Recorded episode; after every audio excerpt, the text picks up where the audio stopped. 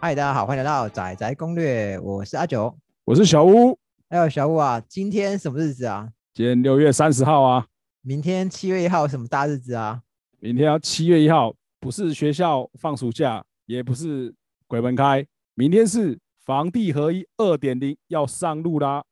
核弹级打房终于要来了。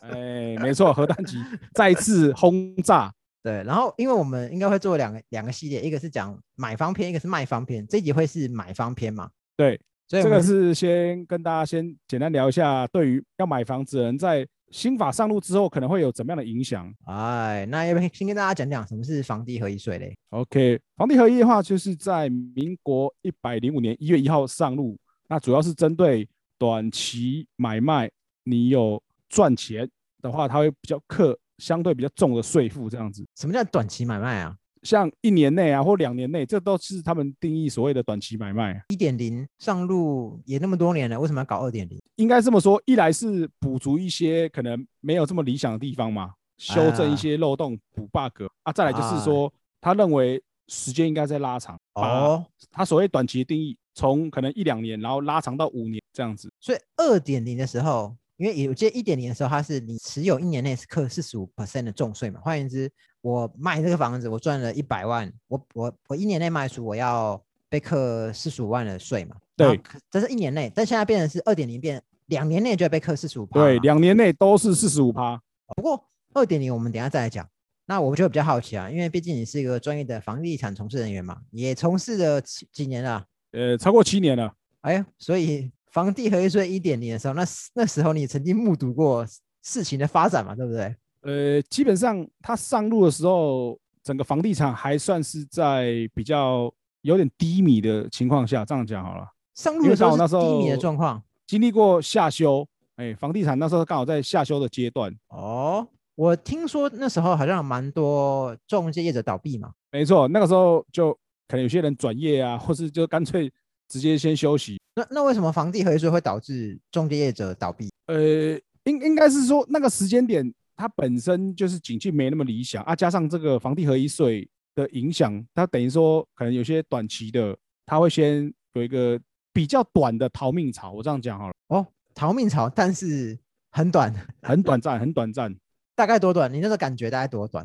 呃，其其实哦，这个东西可以跟之前的那个新法一些施房地产的施策都可以做个比较，大概上路之后呢，半年到一年内是个缓冲期，之后呢，你就会慢慢的比较没有什么感觉。因为习惯了嘛，我已经习惯被被课那么多税嘛，对不对？对，就大家其实对未知的是最害怕，所以在新法上路前后，那个时候是充满了未知。哦，所以一百零五年上路，所以一百零五年可能当年份可能蛮多蛮多卖方逃命，可能对，会有短短的啦，短短的会有一小一小波这样子，但不会是到影响非常大。所以当时的交易量蛮大的嘛，因为我我我之前看房产成交曲线呢、啊在一百零四年下半年，应该是房地合税上路的前几个月，交易量很大。对，就是等于就是我我们讲，可能是有一那种逃命的味道啊。所以那时候交易量大增，就是所谓的逃命潮嘛，对不对？对的，交易量大增后，后来又发生什么事情？应该在经历过一段时间之后，有没有大家已经对这个新法慢慢熟悉了，也知道这个是怎么一回事，所以之前的逃命潮就比较没有看到了，就回归正常啊了。那以价格面来看呢，价格面的话，在前期会有一些可能比较撑不住，会是担心受怕的屋主会先卖掉，所以可能那时候会稍微再下修一点。但那些所谓口袋比较浅的屋主卖完之后呢，慢慢还是会回到市场的基本面。哦，所以看起来它只有短暂的贺主作用，哎，就以一点零来说是这样。没错，然后换言之，也有可能陆续被大家破解，发现哎，诶怎么样可以稍微让自己缴税没那么高嘛，对不对？呃，对，因为这个道高一尺，魔高一丈嘛。对，因为我听说好像蛮多当时的投资客在那之后开始转变成变变成投资、呃，变成装潢业业者啦。 或者是说他们变成用那个公司名义去做一个交易啊，哦，哎，那他这样的话就会变成是变相的避税啊。那我们要不要讲讲二点零啊？因为我一点零是这样嘛，看来只有很短暂的影响，然后影响也没有到那么大。那二点零跟一点到底有什么差别？二点零的话呢，其实最主要还是在于这个时间上面，拉长了是不是？对原本的拉话是说，可能我一年内卖的话是四十五趴嘛，这有对赚的前提下，对，那现在变成是两年内都是四十五趴，哦，要许我，哎，那还有那呢人？家会问说，哎，那后面呢？可能两年之后的呢？原本三十五趴的税率有没有？它现在变成是说，超过两年未满五年都是适用扣三十五趴的这个税率，所以换言之，要到二十趴，一一定要拖到五年以上。没错。所以相对来说，你原本是那种短期买卖的话，整个时间就会变拉很长。除了这个以外呢，看起来除了他强迫你，他希望你持有时间拉长，那还有什么影响？呃，当然还就是针对法人的部分啊，就是你法人也适用嘛。假设我今天开公司来来买卖房屋，以前是没有不会被课那么高的税，现在会了。因为以前的话，可能它会有所谓一个并入营所税，然后最高税率二十趴的部分嘛。哦，那现在的话，变成是基本上法人他就是把它当个人来看，不过我阅读到最大的重点好像还是纳入预售屋嘛，我觉得这还是重点嘛，因为从去年到现今年这样子疯狂的飙涨，有很很大一部分是预售屋的买卖推波助澜。对，因为整个房地产热钱涌入之后，大家就是疯狂的看房子嘛。那当然，，对新建案就一直推啊。对，所以换言之，以前我预售屋其实是不用不会不需要被课房地合一税，现在预售屋也会被被纳入，而且它的年限算法也不太一样嘛，对，它是怎么样算的啊？呃，基本上第一个，我们先来聊一下预售屋。从去年年底，它通过就是禁止红单转让之后呢，对再接下来的话，他们现在在做的就是说，你在这个还没有成屋之前的这段时间，你的买卖也是会把它当成是看是成屋的那种方式来看，就是你两年内你买卖的话，一样会就是四十五趴去克，就等于是我们讲换约的方式好了哦，所以即便我换约有赚钱，我还是会被课房地合一税。啊。对，以所以前不会嘛，对，以现前在好像完会全不会嘛。好没那错，那如果好，我今天撑了三年，哎，太好了，它成功了，恭喜我过过第三年了。好，我可以避掉四十五趴了，我可以避得掉了吗？ 抱歉，成屋之后归零继续重 算。什么？你搞我啊、哎，想跑没那么容易。 o k 所以换言之，当我今天是个投资客，我买预售屋，我我为了避税，我有可能会等很多年才可以让我的税降到二十趴以以下嘛，或降到二十趴对，如果我们来举例好了。啊。他预售屋买了之后呢，这个房子，呃，这个建设他盖两年好了，啊，这算比较快一点，两年盖完。嗯 OK，那我今天拿到权状变成屋了，那我从成屋之后呢，我要再重新计算，要二十趴的话是怎样？是要持有超过五，对，所以我这样一来一往怎样？至少要持有七年，甚至如果房子盖久一点才好的话，那就是要更更久，超过七年的时间才可能会适用税率二十趴的部分。我我这边举个例子，因为我我之前有提到说我太太的哥哥，好、因为他本来是从事房地产，然后后来他转做其他行业，但他还是念念不忘房地产，所以他之前是有跟几个朋友，应该应该是有四个朋友，就合资呃合资购买呃预售屋，然后当时讲法是，哎，我们买了以后，哦，就是只要绑绑五年，就是我今天预售 建造两年，我成屋的两到三年，OK，那我们就可以出脱获获利了结。那新法上路以后，我猜它可能就要绑到七年以上了。没错，嗯那这是一个例子嘛？那我们要不要来？你要不要综合来讲讲说，哎，那到底房地合税上路后，对买方到底哎会有会造成什么样的变化呢？以买方立场来看，呃，其实这个的话，我们先来讲中古物的市场好了。哦，对，我们先从中古屋来聊好了，因为中古屋相对大家可能会觉得应该是他们比较关心的。哦对，因为口袋不够有钱，就只能看中古屋嘛。假设说我们这个上半年呢，过完年之后开始就陆陆续续有在看房子的朋友哈、哎，应该会有一种感觉，就是说到后面好像发现能够看的案子越来越少。因为疫情啊，呃，疫情之前，我们先讲疫情之前好了。对，呃，我我我一直印象中是今年十二月到二三月突然爆了蛮多物件出来，但是四五月后，呃，不不讲疫情，突然变很少。啊，因为如果说之前有在看房子，到现在的话，应该就会有一个感觉是说，在过年前后那时候应该会有一些案子比较多，但是对，后续呢，可能陆续被去化掉还是怎么样，就是慢慢能够看的案子，市场上流动的案子在逐渐减少中。哎、这是为什么呢？第一个，因为延续去年房地产火热的情形下，其实呃，我们接触到蛮多屋主，他们的心态都是算有一点怎么讲，惜售啊，哦，洗手，最怕听到“洗手”两个字。哎，对，所以变成说，其实可能有些会有机会试出的案子，那但是因为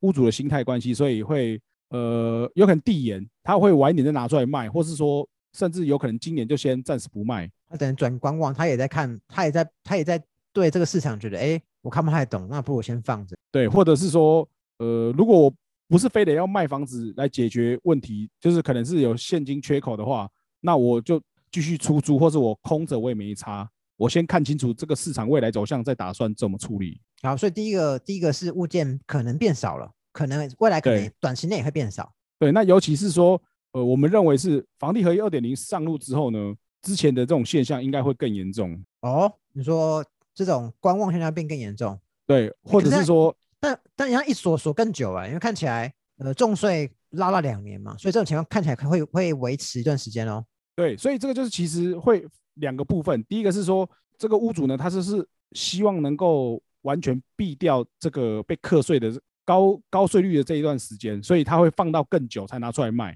这是对第一种情形。对，那另外一种的话，可能是比较没差，他们能够说服自己接受现在政策就这样子，那我顶多就是说再这样我一卖样处理，但是我就少赚一点，哦。不过我有听到有人是想要加价卖，这也是一种，对，这也是一种可能，就是反正他不管怎么样，他都把成本转嫁在买方身上。反正我就是要赚两百万，我就是哎赚两百万，我必须要开价再多多一百五，我就多多一百五。这种屋主可能通常他是属于比较口袋比较深的，比较没差，就是我如果没卖到我希希望的那个价位的话，我就是不放手。因为还是有一些屋主，不管在一点零还是二点都一样，很多暴力型屋主是我一买来半年内我就卖了，这种人还蛮多哦，的、还是会有，还是会有对，。因为他取只要他取得的成本够低，基本上他在翻一点价格卖，其实基本上很很 easy 啊，因为他取得价格本来就比别人还要低。对，那就是赚多赚少的问题。那现在除了呃物件变少以外，还有什么影响？物件变少的，其实最大的问题可能就在于说之后，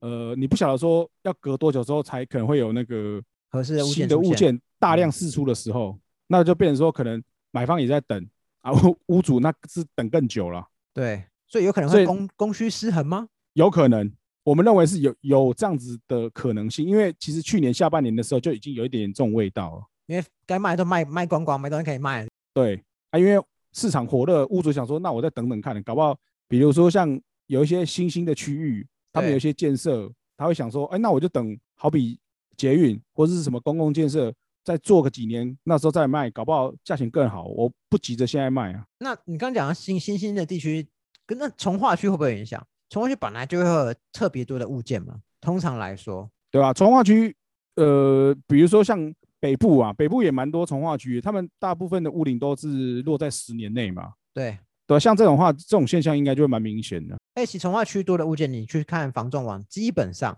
从化区的物件特别多，因为很多，因为应该说应该说最开始会进入投会进入从化区拓荒的人本来就不多嘛，但有蛮多人都是投资客，没错，大部分应该是早期会先第一手进去，多半都是投资客，对，所以投资客应该说是从化区的物件会有影响嘛。会从化区的这种现象应该会更明显。所以换言之，可可是从化区，我觉得，所以听起来它的价格可能也会缩起来，有可能一些有可能一些屋主本来是能拿来出售，但他可能就先转租嘛，或者就变可刚刚讲的惜售。对，这样这样的现象确实，我们之前其实陆续就已经有看到了。那现在因为这个新法上路之后，我们认为它会更明显。所以换言之，今天不缺资金的人，他其实会选择再多放几，他可能干脆哎我惜售，那我干脆五年后再卖。对啊，这是有可能的，因为他本来可能就已经在出租，那顶多就是对继续再租下去。对，像像像我我前两天看到一篇 PPT 的文章，我觉得很有趣。有人在有因为 PPT 会有很多人发买房文嘛，他会讲讲定说，哎，我有多少预算，我我想买哪个区域的房子。然后昨天那篇文章是六月二九号，就是昨天，然后过两天就是七月一号新法上路，就看到有人推文说，就是我们我们中和附近的某一个呃预售的物件，他说只要你能够明天换约，我给你什么价，但七月一号后你不来，我就五年后再再见。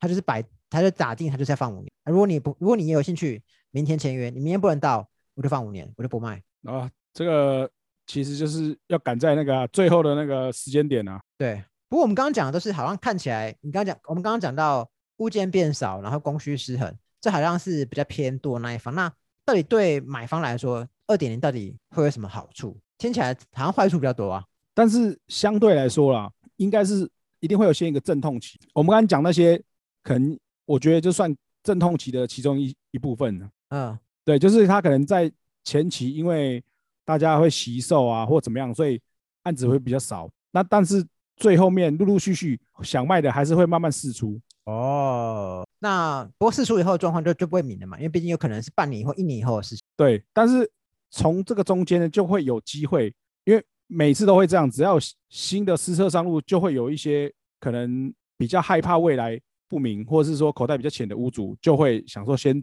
处理掉，因为如果有赚的话，对他会选择先在这个时候出清。那是不是买方可以在这个比较盘整的这个期间呢，就有机会找到合适，然后而且价钱比较优惠的物件这样子？哦，所以你还是奉劝买方不要放弃看房嘛，就是哎，看到不错的有物件试出，还是大胆的购入嘛，对不对？当然，当然不然这样你才有饭吃嘛，对不对？ 啊，那那是一定的。没有哎，那那我们要讲一下预售屋啊，因为预售屋好像看起来以打击预售屋的乱象来说，呃，房地合一税二点零确实是一个好的法规嘛。呃，对，因为预售屋其实认真讲，它的问题应该是比中古屋还严重。对，因为它应该说是建商它建商代销，它本来就是狭带的资讯不透明的优势。对，这是最大的问题。对他今天跟你说，我这一瓶就是卖七十万，那你查不到啊，你你也对你也你问无不到从其得他人知啊，你去问其哎他人，你去问其他，比方说有些有些建有些建安会有一些已购客群，你也不可能大拉拉问说，哎，啊你一瓶买多少？其实没有人，大家可能不会这么诚实的回答，大家都对怕自而己买贵且啊。预预售屋的实价登录其实是更乱。没错，因为本来预售物实登录应该是你今天结案后才登录的嘛，但现在被规范是你三十天内就要登录。对你只要成交三十天内就必须马上做申报。不过这这这也有另外一个讨论，有些人会担心说，那这样变三十天内要申报，会不会建商会呃会用比较高价，最开始会用比较高价来用用其他新价格来定锚？假设他想要这边卖一瓶卖六十，他在前面先登录的价格是六十，他就确保后面的几乎都卖六十左右，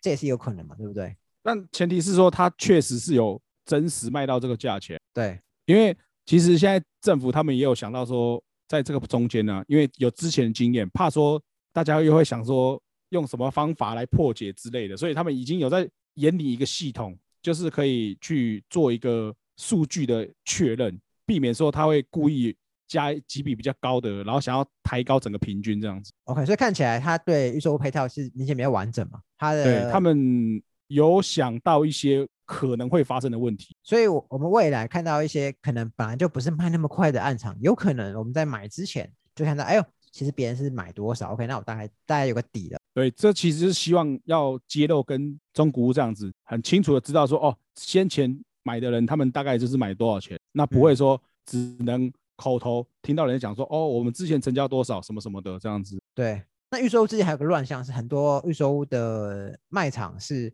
它连建造都没有就开始卖嘛。哎，这个这真的确实蛮多。那这个二点上面跟这个有会有会有会有注意吗？这个话是本身它其实就有法规会在规范，那哦，最主要我觉得对买方来讲的话，影响最大，第一个应该是他在销售前的一个申报，嗯，就是对于合约的部分。对，因为以前合约哦是最多造成这个买方跟这个代销或是说建商之间的一些纠纷啊，因为它其实比较单方面是算偏向建商的这一侧，因为说实在，我们碰到很多客户有没有？你要真的很仔细去检查那个合约，其实很少人会这么做，哦，对不对？啊，那加上是说还有那个合约的审阅期，其实很多人也不见得会真正去行使那个权利、对，对，所以因为过往来说合约很多陷阱，然后有很多纠纷，所以这一次和房地合一二点零上路的时候，这个预售屋的销售前的备查也是它的重点之一。所以它销售前要备查，销售后也要及时申报。没错，套到刚房地合一税的呃短期买卖好了，换言之，它的以投资客来说，它的利润可能也会变少。对，因为像这样子，他只要在那个还没有拿到成屋之前，他都需要课四十五趴的税的话，你看是不是他就有可能会犹豫说，我还是不是要在这时候卖？因为利润这么少，那有可能赚的非常少，或是说甚至就没有什么搞头了。那他是不是要在炒作的机会就减少了。不不，我最有意思的是一件事情啊，是很多呃，以以我之前看预售屋的经验，很多投资客是会在他会刻意等到建建案快完销的时候拿出来卖。换言之，等于是哎，诶你要不要跟我买？我的楼层是目前建商代销那边没有的，然后我的价格，哎，你怎么知道我价格比他还贵很多？搞不好其实差不多啊。但未来二点上路以后，因为以以往的情况是，投资客会在快卖完的时候拿出来卖嘛，但是以他拿出来卖的时候，通常预收的下单都已经出来了，所以换言之，消费者可以很清楚查到，哎，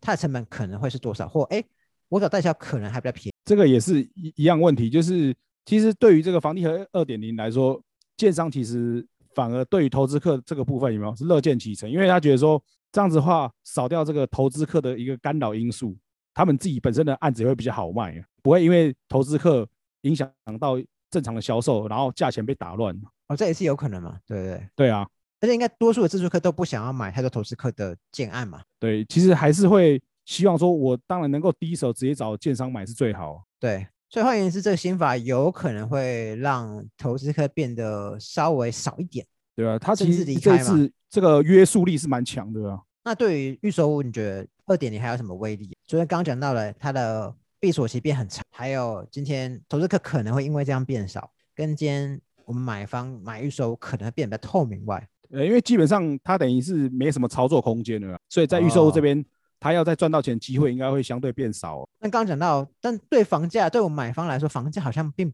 可能短期内不会有什么变化嘛？短期内的话，可能第一个是说先看成交量吧，对因为现在比较尴尬是说刚好还有这个疫情的影，对，所以成交量不准啊。 对，所 以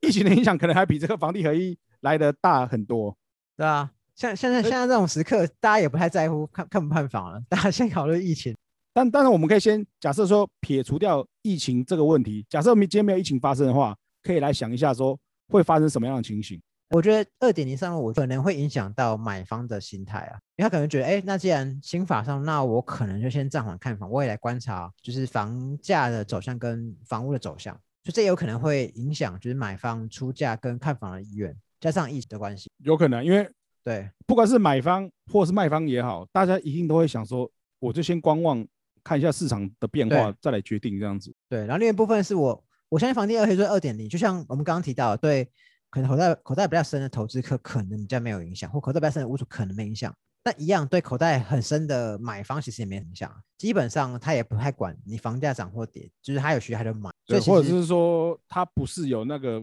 立即迫切性的买方，他可以有的是时间慢慢看。啊对，所以换言之，可能所以也有可能会因为买方观望，所以局势也变得会会变得更诡谲多变啊，有可能。对吧、啊？但说变成是买方市场跟卖方市场在拉锯啊了。对，不过还是回到一点了是，如果你买房真的是有迫切需求，比方说你老婆已经已经亮刀准备追杀你妈了，那就还是赶快看房， 就哦这个是半夜也要去买啊。对，不要管什么社不社区可不可以看了，公寓都得买啊！我告诉你， 对啊，那对二那关于二点上路到底呃还有没有什么是要补充给我们买房的？其实以我们往年的这个房地产的施策来看，有没有对像之前奢侈税嘛？对然后还有这个房地合一一点零这些哦，大概它对房价波动的影响大概都是半年到一年内。对如果回头来看的话，大概这中间稍微会有点混沌不明，但是之后呢，房价又继续往上。嗯对，所以今年的话，如果假设我是按照这个先前经验来看的话，很有可能是一样这样子上去，但因为今年又比较特别多了一个疫情的影对响，所以很有可能就是它这个上下震荡的时间，或者说盘整的时间，就有可能会再拉长一点。这这是有可能的，不过因为前未来情况确实是不明，对啊。但但你身为一个专业的房地产从业人员，当然要说未来还是会持续向上啊，对不对？这是你必须要做的事情。最主要还还有大家一直以来一直在讨论的一个问题，就是我们现在目前的土地的地价我跟哦确实一直不断营创造新成高，本的影响。对所以这两个居高不下的情况下，房子你说要如何卖便宜，其实真的很难。新以新房来说确实是这样子，然后新房的价格又带动中古屋的价格，对，这是互相影响的。对，除非今天大家突然整个那个刚性需求瞬间消失，崩掉了，崩掉了，哎啊，屋屋主们才有可能为了要赶快脱手降价求售，不然的话，在现阶段来看，你要有明显一个大下修的情形，真的很比较难了。除非今天有一个新的事件了，就是一个新的黑天鹅事件，但是什么不知道啊。对，确实是这样。如果没有突发状况的话，很难一下子就是像大家希内心希望说，突然就先崩一下再说，这样很难啊嗯。那看起来我以我以我们买买方来看，还是回到基本基本面嘛，是如果你今天真的有迫切需求，你还是去看嘛。但你你就要先设定好你你想要的价格，但但你要预期的是未来的物件可能会相对比较少一点，至少在没一定错时间内会稍微少一点。对，而且很有可能连预售屋之后的那个案量对推出换的也有可能再少一点。不管是新推案还是换约的案子，都会比较少。没错，所以就像刚刚阿九讲到，回归到自住的需求，对还有你到底是为了什么买房？对，不过这某部分等于也是政府做球给建商啊，因为看起来好像是，哎，呃，今天新建案有有望变得比较透明。所以换言之，如果你今天你的预算是有机会触及到新建案，你也可以去看一下新建案或预售屋嘛。对，至少你不用担心说被一些不对称资讯给蒙蔽啊，或是说又因为被炒作关系你买贵了什么的。对，但但但是你一定要买贵啊，因为你要等到前面的时间上路，你可能要至少两个月后才去看房啊， 有可能楼层被买完啊呃。因为通常我我们碰到比较多在看预售屋的客户、哦，他们除非真的是非常急的啦，那基本上大概来回比较，大概也都是两三个月之后的事情，所以或许哦还有机会可以看到前面的人成交的那个价钱已经登录上去。所以以后有可能会变这样，就是可能今天预售屋是八月开案，一月就开始有早早鸟案了，